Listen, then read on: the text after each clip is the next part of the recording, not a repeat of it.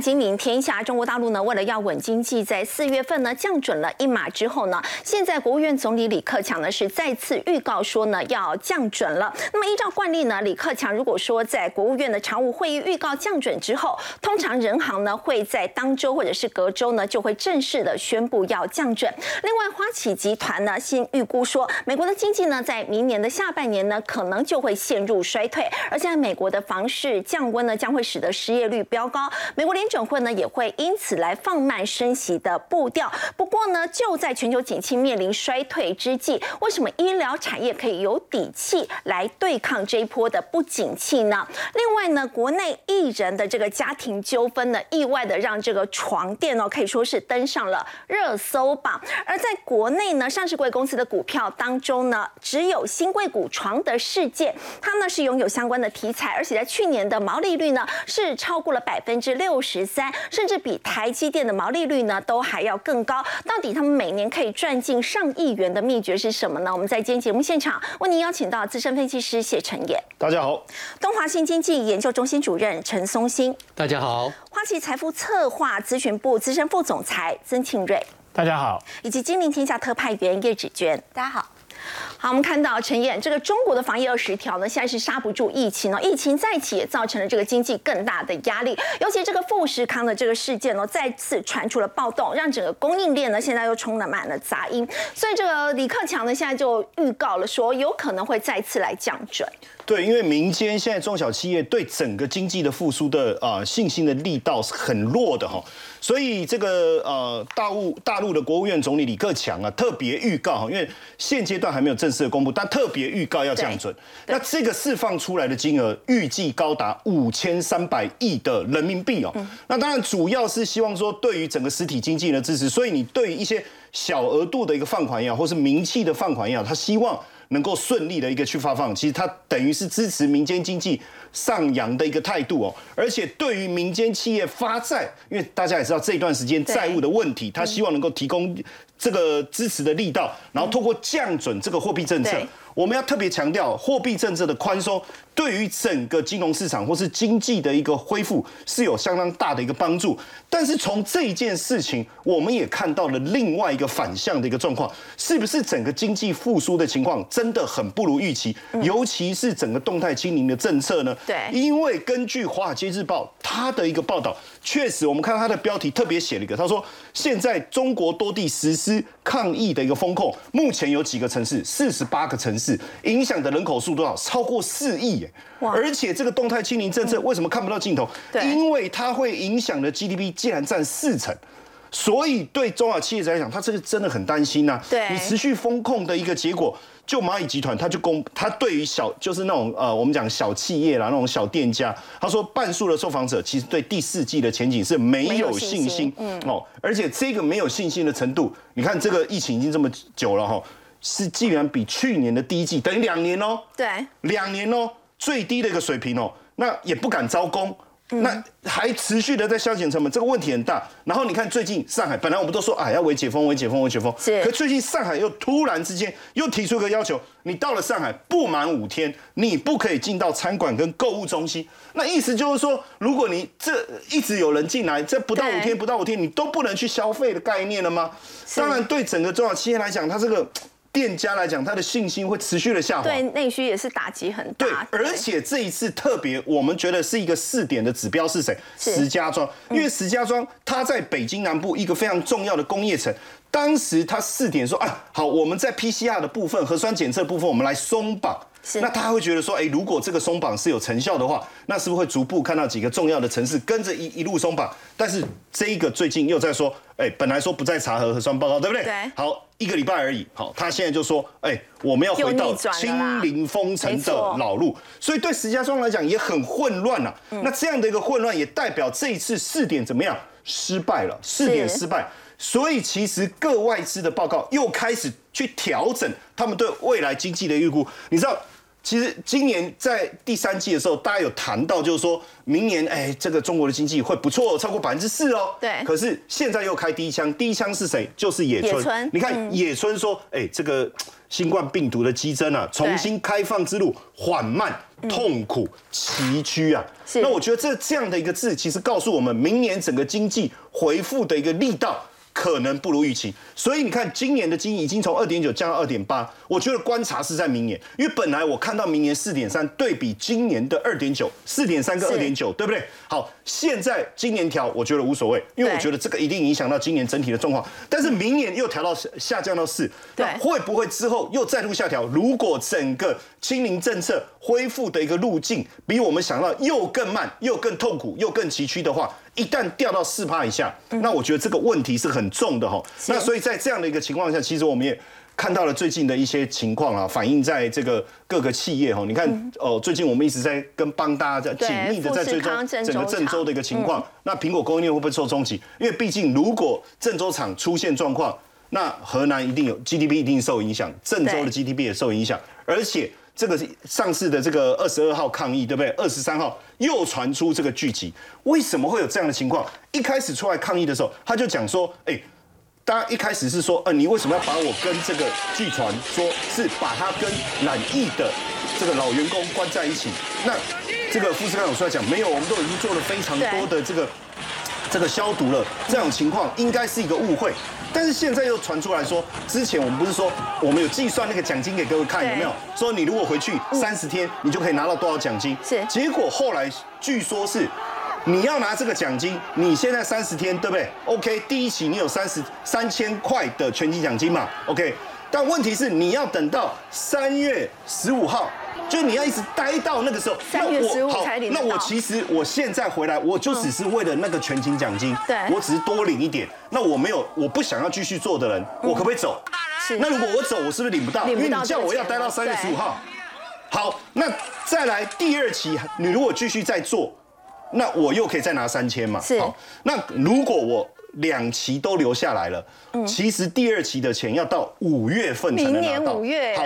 当然，你说我持对，可能可能对富士康来讲，是他会觉得说，那你如果一直做，有没有影响嘛？对不对？我只是发放的时间点，但是我一定会给你。但是对员工来讲，因为现在大家真的非常担心。你看哦，原本爆出来的第一个是说啊，在同寝室有人是确诊。其实大家更担心的倒不是钱拿不拿得到问题，没关系啊，待到三月十五就待到十三月十五，待到五月就五月。可是我现在担心的是疫情的问题嘛？是大家担心说疫情不断的扩大，那如果我不能上工，我待在这也没有用啊。是这种恐惧，所以他希望。如果我拿到了该拿，我在我还没有染疫的情况下，我赶快回家。所以现在这个红海也发布声明，他在招募的时候有这样的一个技术性失误，所以他也跟员工道歉。好，他说他们有有有，其是有澄清了，说他们有跟员工在沟通，是不是中间有什么误会？而且呢，也提供离职返乡的员工一万人民币的这个。这个啊返乡的补助，可是据说据据网络上有人反映啊，说只有拿到三千，我不晓得这中间是不是又有什么误会。所以为什么抗议的情况没有如大家所想的，一出来抗议，哎，马上出来澄清解释就结束，而是有好像有扩大的一个迹象。对，哦，包括我们有看到这个门啊，就弄坏啊。甚至放火烧各种这个杂物的一个情形哦。那现在郑州市政府又特别宣布哦，所以因为这样子，专样又启动了一个什么流动性管理，等于又把这个风控的部分，我们又稍微这个加严了哦。五天的时间要打一场攻坚战了，非不必必要不要外出，每天要进行核酸检测，所以你就知道说这个影响有多严重哦。对，当然因为郑州厂现在是全球最大 iPhone 的组装也没有错，二十万名员工，所以当时返乡。一堆十万，我们讲它补只补到三万，这个部分的落差很大，百分之八十 iPhone 十在这里生产啊，比重很高，然后十四 Pro 出自郑州厂啊，对，所以如果你这件事情不能解决，未来影响很大，所以你你发现从这件事情开始，清零政策的一个问题，对疫情的一个担忧，其实已经让外资的态度转变，然后现在美国商务部又开了一枪，为什么？你看他之前不是宣布说，哎，禁这个输中国的一个禁令要取得要许可证才能。这个跟中汽交这这个这个进行交易，对不对？好，那苹果本来不是说哦，我我要跟长江存储合作，反正没关系嘛。你的禁令对我来讲，我在地制造、在地生产，提供给在地，应该没有违反你的禁令，对不对？好，结果现在没有，因为据说啊，据说商务部我刚才讲的那一枪就是他跟苹果施压，他说不可以，不管你是要卖给当地的。还是要卖回美国，不管你就是不能用中汽的这样的一个一个零件。结果现在它变成要转向谁？转向三星。三星。所以这个疫情动态清零的结果，如果不赶快去解决的话，其实真的图利到外围的一些品牌跟企业。你看三星，它现在四成哦，四成的这个记忆体的出货量转为跟谁拿？跟三星拿。这个冲击其实真的很大哦。而且这样的冲击，当然。除了清零以外，我们也谈到还有一对中国经济整体复苏的一个冲击。另外一个是什么？房地产。所以他现在要再拨两千两百亿的人民币，要做什么？让你能够保交楼。哎，这样听起来好像不错，就确保之前烂尾楼的事件可以告一个段落。好，那这个停工八年的烂尾楼哈，在这个陕西西安义和坊啊要交屋了。那要交屋很高兴嘛，因为目前是没水没电了，他们是没有电梯，三十三层楼啊。我光爬到五五楼，我脚就软了。我们露营在三楼，我爬到三楼，我已经喘的不行了。他爬到三十三层呢，那光上楼要花这么长的时间。哎，美国哇，你看交楼很高兴，对不对？上楼就要将近半个小时。对，那你现在要交交屋啊，这很高兴嘛。可是问题是你要交屋，不好意思哦，你还要每一平方米还要再交一千八百人民币。有人说那是个续建费，这是什么续建费嘛？我交给你，我们要继续盖，那盖的钱谁出？还是要我自己出？这没道理吧？好，然后这个掏了这样二二十万人民币，那不是跟我当时买楼的钱已经快差不多了？这个没有道理。好，然后像这个郑州的玉生城也是一样，买房的时候每平方米七千块哦，续建也要七千，那这到底在干嘛？他等于买的房价是整个垫高一倍。所以烂尾楼的事件已经大幅度的冲击了整个中国的一个房地产，所以现在整个中国房地产的流动性其实。非常非常的冷，那怎么办呢？你的土地还是要流动嘛？你那我要制造土地流动的一个现象。好，那结果这个华尔街日报就说，哎，这个中国地方政府要让土地开始活络起来。那怎么活络呢？他们开始这个，因为地方政府过去你土地不的收入。占了这个非常重要的一个比重嘛，但是现在已经掉了百分之三十，所以我要让重新活络起来。你看最夸张的前三季，这个吉林的这个土地的收入降了七十六帕，那要让土地的这个这个运作活络起来怎么办？好，有标售，我要让别人觉得这个土地已经开始活络了，那用什么方法？你看标到了。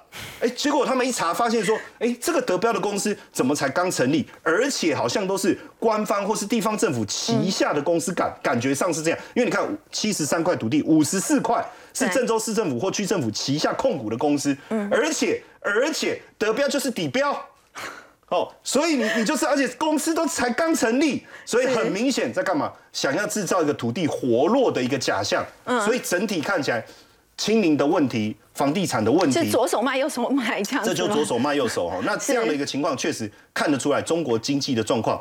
还是持续在冬天当中。好，刚陈燕带我们看到中国大陆现在的一个经济的隐忧，当然除了刚刚所提到的这个烂尾楼的问题，还有动态清零造成整个供应链所带来的这个冲击。另外，路透也报道说呢，其实今年有超过八成的这个中国大陆的制造商，他们短缺了数百甚至到数千名的工人，相当于劳动力的一到三成，这个比重非常的多。而且呢，更让大家担心的是现在缺工的问题，就是制造业在三年之后恐怕呢会缺三千万个工人。人指捐，这已经是相当于是比澳洲的全部人口还要更多。其实我相信一看到这个标题的时候，大家直觉一定会觉得很奇怪。哎，中国不是一个十四亿人口的大国吗？还有这么多的人，为什么这个国家还会缺工呢？我们先来看一下这个近期比较一些有趣的缺工招工的一些广告了。我们这边把它特别列在这里了。我们刚过去的双十一嘛，大家上网买完了之后，你总要有人帮你呃送啊，就有快递小哥帮你送才可以。可是偏偏现在哦，连这种做快递的人。都缺，所以他们就贴出了这样招工。比较有意思的是，他说二十到六十岁的人，然后日薪大概三百元人民币一贴。但重点是他说，哎，如果你还有推荐别人跟你加入一起来的话，他也直接送你一百个鸡蛋，哈，就是还要送你民生物品这样。总而言之，用各式各样的一些吸引的条件，希望呃多招一些这些快递工人。快递连六十岁都可以接受了。好了，当然我们这边也列了目前他们现在哦几个最缺工的一些职业排行，都列在这个地方给大家看。所以但但是又回归到我们刚刚最原本讲嘛，那哎十四亿人口国家，它到底为什么会缺工呢？其实有一个状况是，如果以中国他们现在最年轻的人口，也就是十五到二十五岁这样年轻人来说，其实他们的失业率是高的。之前我们曾经讲过，他大概在七八月的时候，那时候还到接近百分之二十的失业率。是，可是。缺工的状况就摆在这里给你看，他们招不到人，但是年轻人失业率又高，这怎么会是一个这么矛盾的一个状况呢？好，那当然了，大家就说了，其实有一呃部分原因是因为现在即便是年轻一代，即便是农民工，但他们终究是一胎化政策下的宝贝，对不对？还还是一胎化政策下的宝贝。所以如果你说你现在要他去接受过去的那一种，你说了老一辈的农民工可能是呃要比鸡起的还要早，比狗还晚睡觉，吃的比猪差，然后做的活还要比驴子多。这种状况基本上他们现在没有办法，没有办法，没有办法接受了。好，那这是其一。所以像这边就有一个例子，他这边就讲，他就说他原本是在纺织厂工作，他说我一直在做一个重复性、重复性、重复性的工作，他只会让我头脑麻木，我没有办法做，他不想要做这件事情。好，那这个也是啊，那是工厂老板他认为说，我也希望找年轻的人来取代老人的这个劳动力，可是年轻人他们会要求加薪，还要有更高的薪水，他们才愿意来。但他说我的如果给了这样的条件的话，我公司的竞争力就不足了。好，这个是你可以说是呃呃薪水以及它的劳动环境的问题，可是结构性问题也有差。因为如果以这个他们二零二年刚刚所做的人口普查的数字来说，以十六到五十九岁，也就是我们说最主要的劳动力人口，其实它十年以来已经大幅降了四千万人，幅度大概百分之六，这其一。还有劳动的参与度，其实也从七成以上，现在已经到了七成以下。所以也就是说，他们本来的那个劳动力人口。就已经在下降，所以才会刚刚讲到的，这个是一个推测，说如果到了二零二五年，其实也不久哎，就是三年后对，就二零二五年，中国的这个工厂工厂缺的人口可能会达到三千万人，刚讲的比澳洲的人口都还要来得多了。好，那如果是这样的话，目前的中国状况怎么办呢？就缺工的状况怎么解决？其实目前他们的官方的想法也很简单，我从中国制造变成中国制造，但那个制造是智慧。智慧制造，也就是智慧工厂，所以有一个数字其实也蛮有意思的，就是以去年二零二一年来说，全世界的机器人的上工就是安装数量，是一半，全世界的一半的这个机器人安装数都在中国。嗯。所以他们现在就要往这个智慧制造、中国制造，对，用那种呃关灯工厂来把你这个呃缺工的问题来解决。那这是目前他们现在想要来抵御这个缺工状况的一个一个现象。好，那刚刚前面讲到，其实之前一直有很多人在讨论说，如果中国的人口红利不见了的话，那会不会对他们的经济造成什么样的影响？但终究啦，如果你要说现在要来讨论中国经济的，还是我们前面一开始讲这些疫情的风控啊等等，那。也就是他们也知道，那如果要来救经济的时候，现在怎么做呢？就人行来说，他们能够做的就是货币政策嘛，那就是降息，要不然就是降准。但是降息的杀伤力大了一点，因为毕竟还要保它的人民币嘛。你降息的情况，你人民币呃出逃等等状况，你人民币还会会有贬值的压力。所以，他目前现在看起来，刚刚讲的，呃，看起来应该李克强会的选择是说，是预告说有办法要来再一次的降准。那降准很简单，就是银行把钱存在央行、人行那里的那个呃存款的。这个存款率呢降低一点，就是我不用存那么多钱在银行、央行那里了，所以我就有比较多的钱可以放款给民间。但问题来了，呃，你只能够说在民间的资金就是活水多了，嗯，但是他要不要去借？是另外一回事，所以就同样的一个状况，现在这个人除了刚刚讲的有可能要降准之外，人行近期也在做逆回购，类似的状况就是我买债券，买买一些证证券，然后把钱注资回到市场里头去。但是对我的市场里现在有很多的活水有钱，那比如说像我告诉你说，哦，我现在你以前我可能只能借你一百万，我现在可以借你两百万喽，但你要不要来？嗯。当然，对企业来说，他还是要去考量我自己未来要不要继续做投资，现在整体的一个状况。所以这个是官方的政策没有错，但是其实说真的，要来救中国的经济，最根本的还是我们前头所说的那些风控政策了。好，刚刚子君带我们看到呢，中国大陆现在为了要稳经济呢，其实李克强他已经预告说呢，会再次来降准。那么不久之后呢，就会有进一步的这个具体的消息。那我们说到中国大陆的经济呢，在最近也让大家非常担忧的，包括在供应链的问题，像是富士康的郑州厂哦，又爆出了这个。激烈的竞争，甚至出动了武警哦来镇压。我们要请教陈主任，这是不是一个非常清楚而且是立即的一个风险？是不是也凸显出其实中国社会他们已经对动态清零的这个不满是达到了一个临界点？呃，我应该分几个层次来看了哦。第一个就是说，从富士康本身一个厂，但是呢，虽然富士康花了声明表示道歉啊。呃，那不代表是他真正的意思啊，因为他也不得不这样做，他赶快把事情安抚下来。但是还有一个地方政府的角色是什么？然后再接下来就是说，国务院的二十条跟习近平他这个清零的这个政策，显然之间是有一些矛盾在，所以他有不同的层次。那我们外商基本上都在看，因为这一次如果没有处理好的话，这一次习近平出国的这种经贸外交，希望跟各个国国家邀请他们到中国来投资啊，永远开放啊。啊，各个国家看说，我进到里面，我的工厂也没有富士康大，那我是不是出了事，谁来处理呢？所以变成大家都在观望。所以我第一点要讲的是说，它本身来讲啊，我们在社会学里面有在做分析啊。我大概给大家看这一张，就是说，其实从一开始最简单的一种医疗的要求，到它逐渐的升级，最后呢是要求到什么？事实上是要求到防疫啊。我们讲说，到了第三程度的时候，就上一次第一次呃那个员工出走，基本上我就配怕被人家感染，被。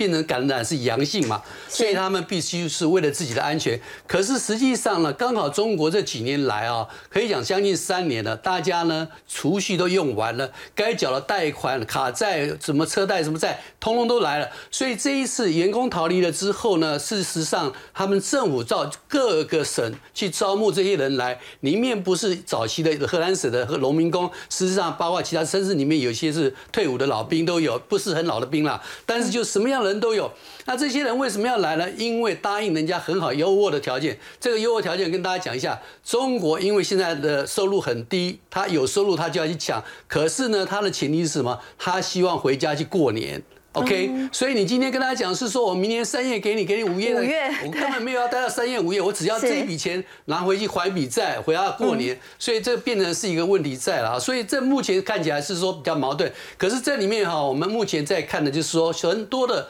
外商啊在看，说我看到这一次的暴动发生在富士康的，有没有可能发生在你们家？绝对有可能。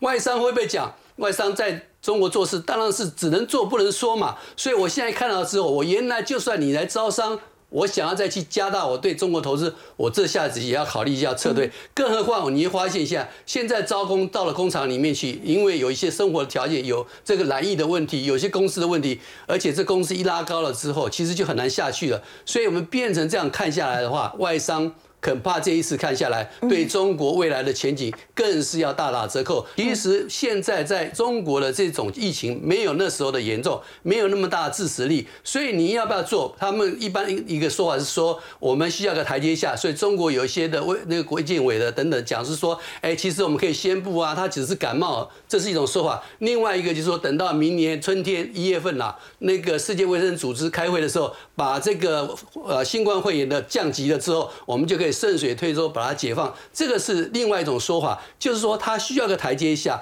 但是在目前为止的话，可能在明年两会之前，我觉得它要放掉的机会不大。但是刚刚我所讲，外资他看在眼里，他只做。他不会说。那如果到明年两会之前都不会放的话，那供应链的冲击？这个供应链的冲击，所以这样看起来，所以为什么苹果要宣布是说我未来 i iPhone 十四的供给链我会受到影响？其实，在中国的供应链，原来也呃我们在做一个预测的时候是说，哎，到了第四季的时候，好像供应链的问题有点缓解。嗯。可是实际上照这种情况看的话，未必。那这个情况，尤其是说，我们来看它的疫情的话，从四月到现在为止，新的疫情的感染的案件一直上升，而且是各大城市都有，各大城市其实都有报道。这次富士康的暴动里面，因为微信传的太广泛了，甚至有说要串联其他的城市。那我相信中共一定是很快把它压下来，在这个时间点啊，他要放，我觉得比较难。我相信他这个时间点就是说，各个地方政府要压住，他们的习惯就是说，有功劳是我们国家领导的功劳。如果有过错，是我们地方领导的过错，但是地方领导他因为接触第一线，他要考虑民生、考虑经济，所以他才会有石家庄，他愿意去做一个改变。但是一改变之后，马上这个人民日报来一个社论，这个社论就讲到是说绝对不放松，那这下子就被打脸了。那这个就是在中国的一个矛盾，因为他们内部自己的不同势力还在矛盾之中。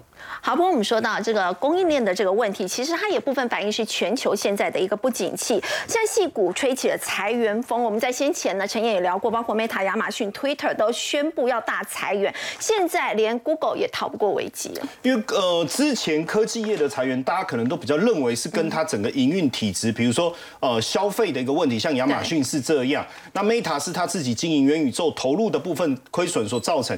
好，包括 Twitter 好像都是相关的一个问题。可是现在 Business Today 特别谈到的是这个 Google 的母公司 Alphabet，既然它要引进，呃，应该说调整哦，用最新的绩效管理系统。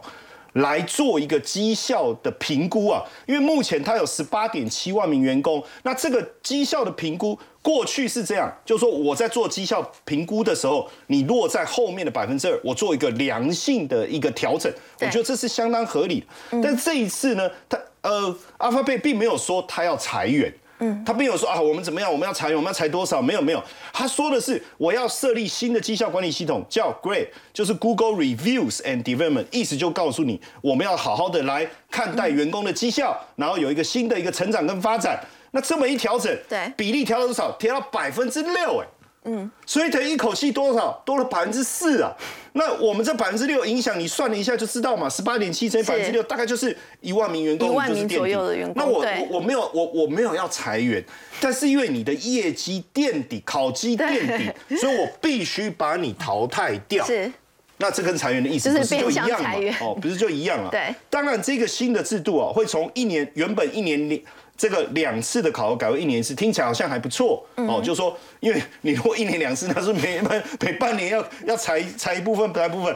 但是这里面有一个重点是，过去仰赖的是同才之间的评鉴，是或我会不会比较客观，我们不晓得。但是他这一次一条调成给管理人员，那这个时候你就发现这个制度做了一个非常非常大的一个改变了哈。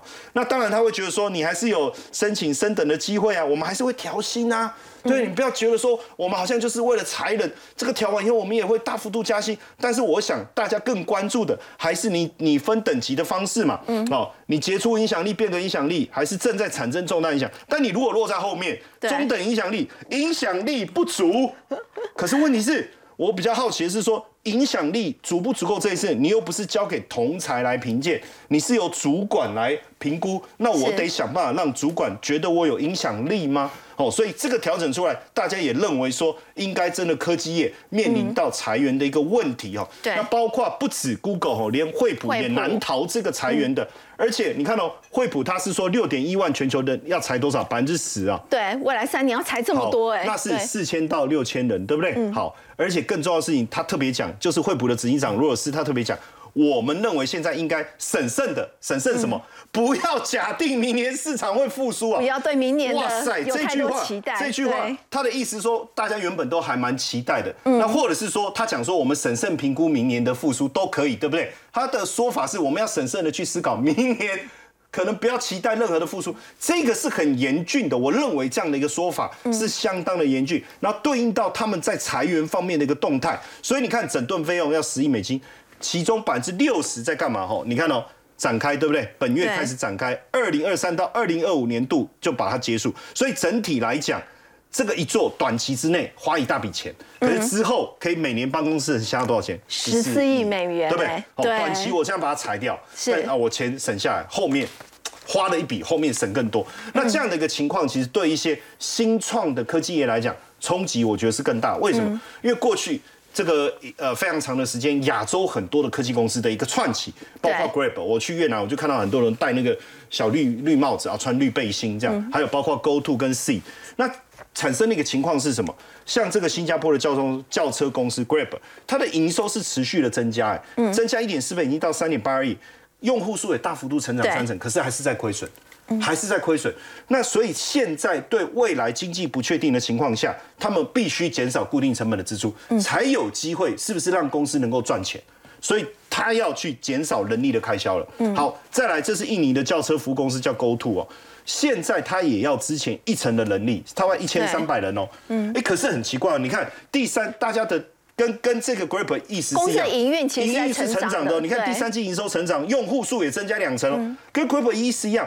但是他们都看到未来，比如说通膨的问题、利率的问题，未来员工可能要讨论要不要加薪的问题，对抗通膨的问题。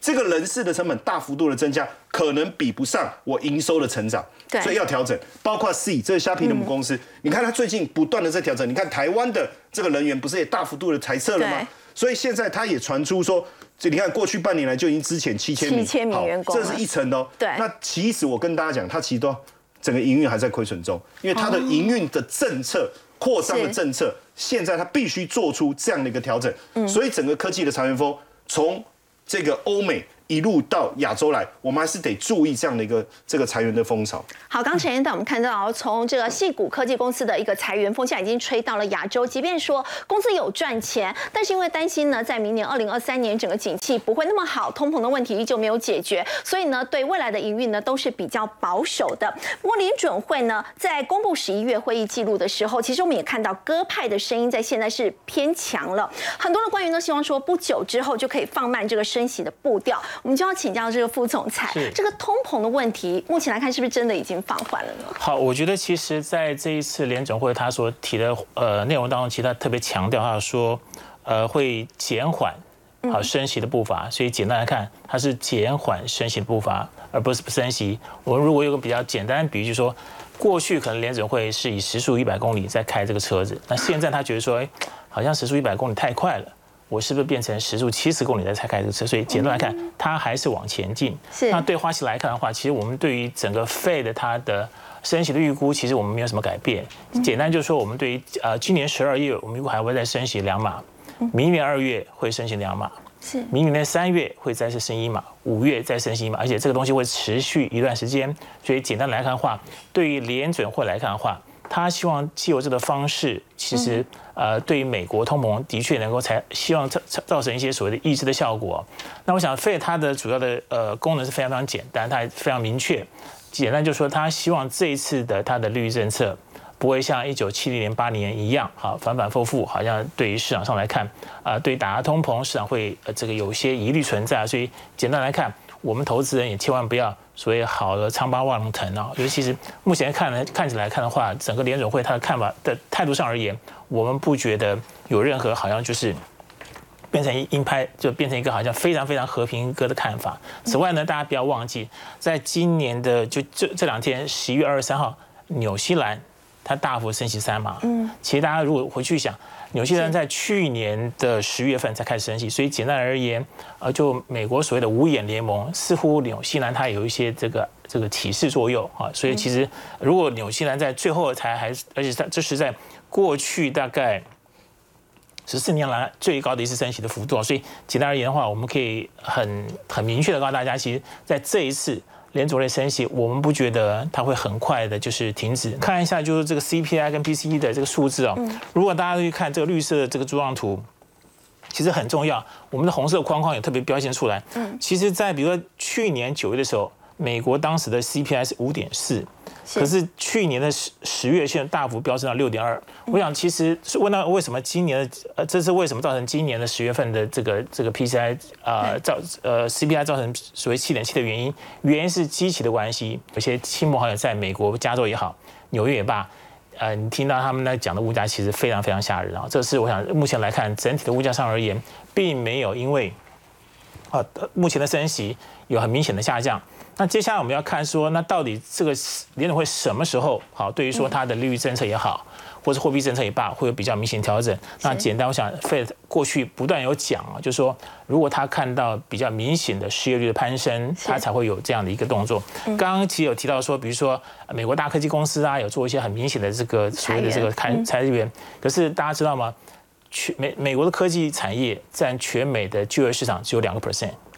比重很低，是非常非常低。所以简单来看的话，就算他们裁员很多，那美国最大的可能就是服务业或者这个餐饮业哈，这些可能要到十个 percent、十几个 percent 以上。所以简单而言，我们看到非常多的科技公司进行裁员，但整体上来看，为什么美国目前它就业市场还是那么活络的原因在这个地方。好，另外就其实对我们来看，其实我们看一下呃，大家可能非常关心的美国这个建筑业啊，我们看一下目前美国。呃，如果大家觉得好，台湾的房贷利率好像慢慢渐渐要觉得压力很大，是跟大家报告，美国三十三十年期的房贷已经快接近七了，哈，已经七 percent 左右，所以你可以想见，啊，为什么说美国的最近房地产市场就出现明显的降温？那有我们看到目前资料来看的话，呃，第一是说美国房贷升，就相对于年比来看的话，美国房贷申请数量相较去年同期减少了四十个 percent。嗯。那其外呢，此外的房贷利率增加，相较去年同期增加了四个 percent。所以简单而言的话，这个对于说，我想美国整体上的呃民众的所谓财富效果也罢，或市场，因为房地产产业我们非常清楚，它是一个火车头的产业，所以简单而言的话，如果它的呃衰退或萧条，我想对于美国本身的经济上的冲击就会相对相对大很多。那此外呢，我们看到说，其实以目前来看的话，呃，我们预估其实整个美国的大概在二零二三年，第一房地产市场上来看的话的就业。人数大概会少四十万，那整体上美国的我们预估，美国在明年整个就业的人数会减少两百万，那也就是说，Fed 希望在整个失业率会到达五点二五的 percent 以上，现在来看它一百多万、两百多万要失业，才会五月联总会，它对于这样的一个升息才会告一段落。好，刚刚副总裁带我们看到呢，为什么大家觉得好像现在在美国的这个通膨问题好像比较减缓？那么其实刚刚也有提到一个重点，就是在去年这个时间点，它其实这个基期是比较高的。另外呢，在接下来可能要关注的是美国这个方式，如果说降温的话，导致这个失业率上升的话，那么到时候呢，这个美国联准会呢才会开始呢去放缓他们这个升息的一个脚步。不过我们稍后要回来关注的是艺人的家庭纠纷哦，现在竟然让这个床垫呢意外登上了热搜榜。我们先休息一下，稍后回来。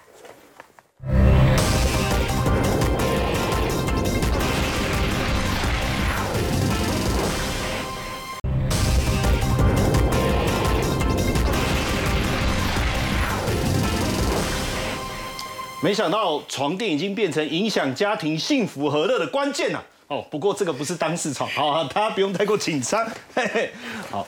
哎，陈燕，我们看到床垫竟然意外登上热搜榜，艺人的家庭纠纷，而且大家很压抑，一个床竟然可以卖到上千万。对，这个呃，这一次当然这不是当事床哈，就我们在讲这个所谓床垫的劳斯莱斯啊，哎，其实我也吓一跳，因为我回去想了一下，我们家那个床垫要多少钱，后来我相我发现这个床垫是要千万。其实基本上，我们来来看一下为什么这床垫要这么贵了哈？因为这个床垫的制造商叫海思腾哈，它过去是做这个马具的，创立在一八五二年。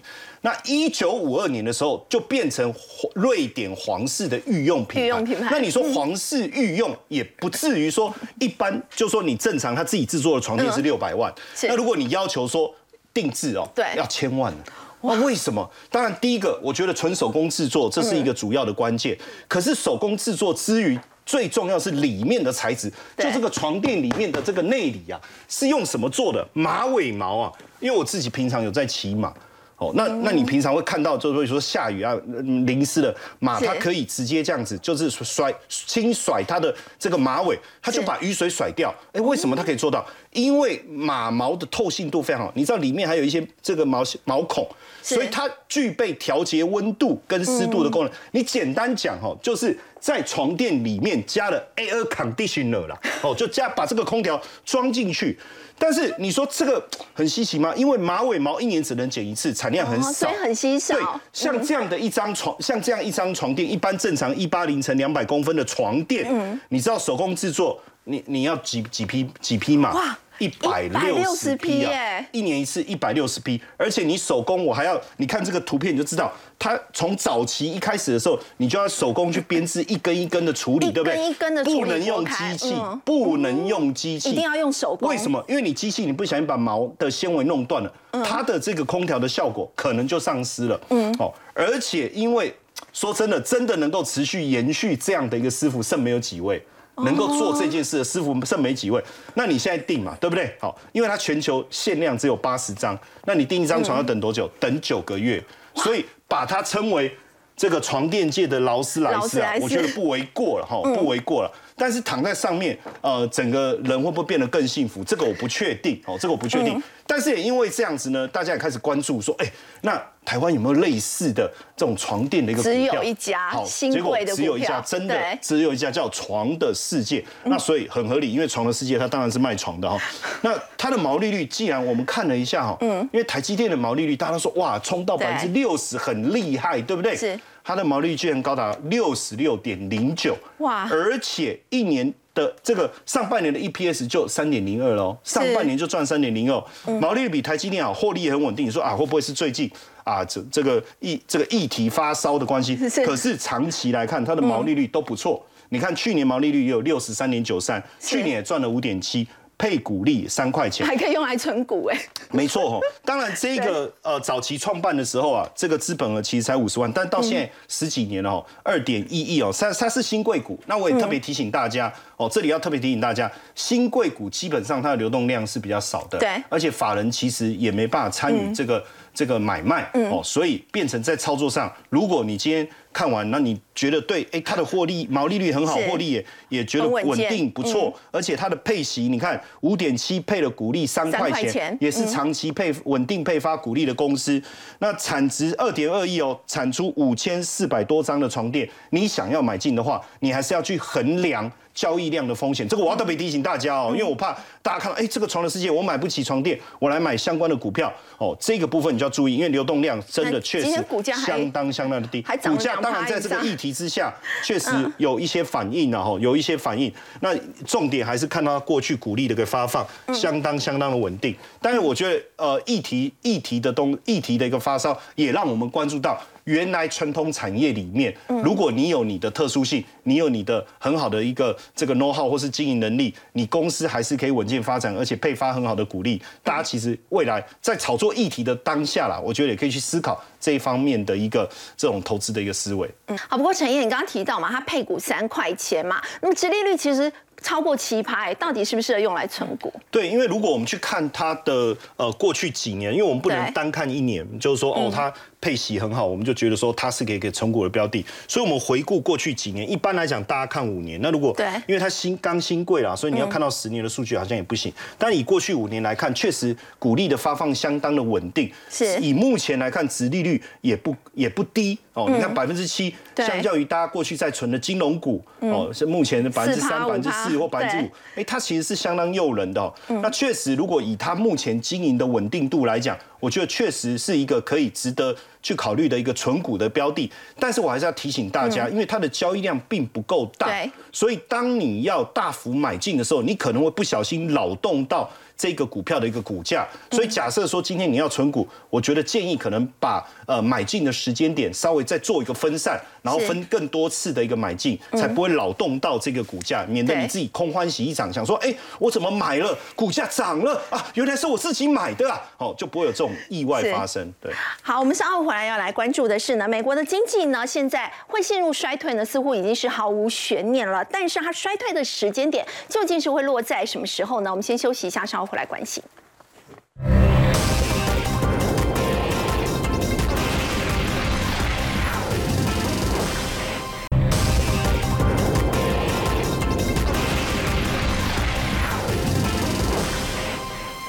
我们说美国的经济呢陷入衰退呢，大家现在都觉得似乎已经是毫无悬念了。不过要请教这个副总裁，您认为衰退的时间点大概会落在什么时候？那么如果说全球都不景气的话，有没有哪一个产业是特别值得关注的？好，我们接续上一趴所讲的床的东西啊，好的床让你上天堂，不好的不好的床让你觉得住牢房。所以一个一个床的好坏对于人的健康是非常非常重要的。那其实简单来看的话，市场对于说整个美国经济来看，其实大致上预估。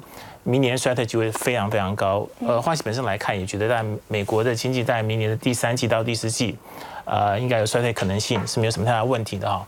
那我们也做了一个研究，假设说美国经济真的衰退的话，那什么样的产业相对来看，在在衰退过程当中，它受到影响是比较低。首先，我们要跟他报一个数字啊，其实美国 S M P 五百指数有十一大产业，其实呢，整体 S M P 五百指数它的海外收益当中大概有。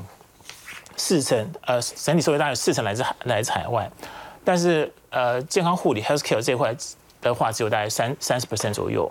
IT 产业的话，大概六成。所以简单而言，我想过去一段时间美元走得很强，所以使得说美国公司海外的营收转换成美金的话，相对来看就就减少很多。这为什么？我想在过去一段时间当中。科技类股跌幅很大的原因，那反观是呃健康健康医疗 healthcare 这一块的话，我觉得相对来而言的表现就非常非常好。所以我们这边做了一个研究，其实在过去的几次的基因衰退来看的话，美国的健康护理产业来看的话，它的几乎它的 EPS 的呃是水波不兴，没有任何的修正啊。所以简单来看的话，其实呃站在一个，我想任何一个人也是一样，如果不论景气好或是坏，本身的这个该吃药该吃药，该打针的该打针。所以这方面来看呢，我们不觉得说，即便是美国经济衰退，是。整体的医疗产业，它的获利上来看，有任何的好像非常负面的影响。所以简单而言的话，我们会觉得，即即便是啊，明年遇到美国经济上并不是那么好，我们觉得 healthcare 是一个非常值得长期投资的标的物。但冲击比较大的呢，需要特别去留意到的产业。其实呃，景气上变化比较大，我想有两个，一个是呃这能源业。我想其实在过去来看的话，油价的变化上而言，会使得呃，我想在二零二零年的时候，那时候油价其实一度起落到负数。那时候，美国全世界各大油商的获利都非常非常惨。那今年来看，每个都所谓暴，呃各个国家对油商采取所谓的暴利税啊，所以看起来它的变化很大。另外呢，金融产业我觉得也是一样。金融业的话，其实我想在过去几年，随着景气的复苏，金融市场好转，它获利非常非常好。但是呢，我想今年来讲，全世界金融产业都面临非常大的挑战。好，我想整个在投资上来看，股市也好，债市也罢，它的修正幅度都不小。所以其实我想。国内金控上来看，今年来看也亏损不少钱了。我想国外也是一样，所以这两个产业来看变化是比较大。这个投资投资人在未来面对景气的变化当中，可能要特别小心的。那再请教副总裁，如果说这个陷入衰退的话，那您觉得这个衰退的这个幅度，就是它的严重程度是会非常的大的吗？好，我觉得其实呃，我觉得分两个层次。第一是经济上来看，我觉得其实美国的经济，特别在美国的政治上来看，我觉得经济的衰退幅度不会太严重。嗯，但是股票市场上的表现或呃风险性资产上的表现来看，它可能就就比较大一些些。我们看到在过去一段当中，S M P 五百从一九二九年以来，它平均的修正幅度在每次的修正当中大概是三十六个 percent，修正时间大概是两百八十五天。但是呢，大家也不用太过悲观啊。其实如果真的股市未来有下跌的话，未来的一年的平均报酬率是四十五 percent，两年是五十六 percent。所以简单而言话，我们上涨不贪婪，下跌不悲观。好，我们说到这个花旗熊市指标呢，其实也可以观察出，当标普五百跌入熊市的时候呢，其实也是一个不错的投资的时间点。我们先休息一下，稍后继续回来关心。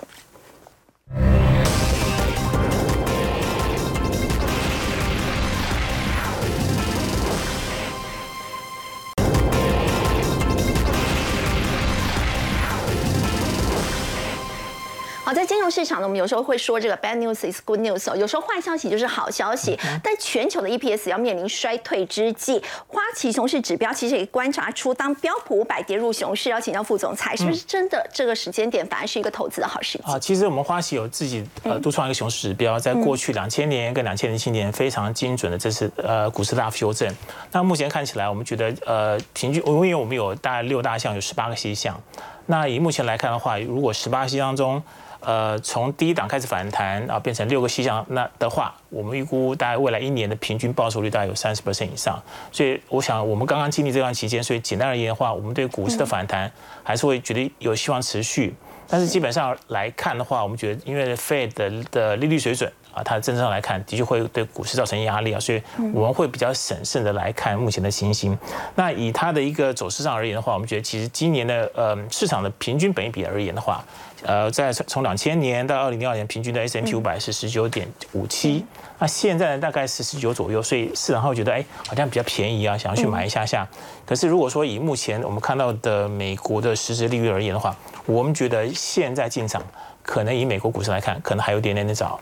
但是如果真的跌下来，我是说，如果这张股市 S M P 五百从高到低有跌幅有大概接近三十 percent 的时候，我们觉得那会是一个非常非常不错的买点。好，不过我们说到这个，通常摆的时间越久的话，是不是它接下来的这个投资报酬率就会更高？好，以美国股市来看，长期投资是没有什么太大问题的，但是你要忍受短期间它的波动的情况。所以我觉得，其实就巴菲特所讲的话，其实对他对他而言，美国市场真是一个非常非常好的一个投资标的。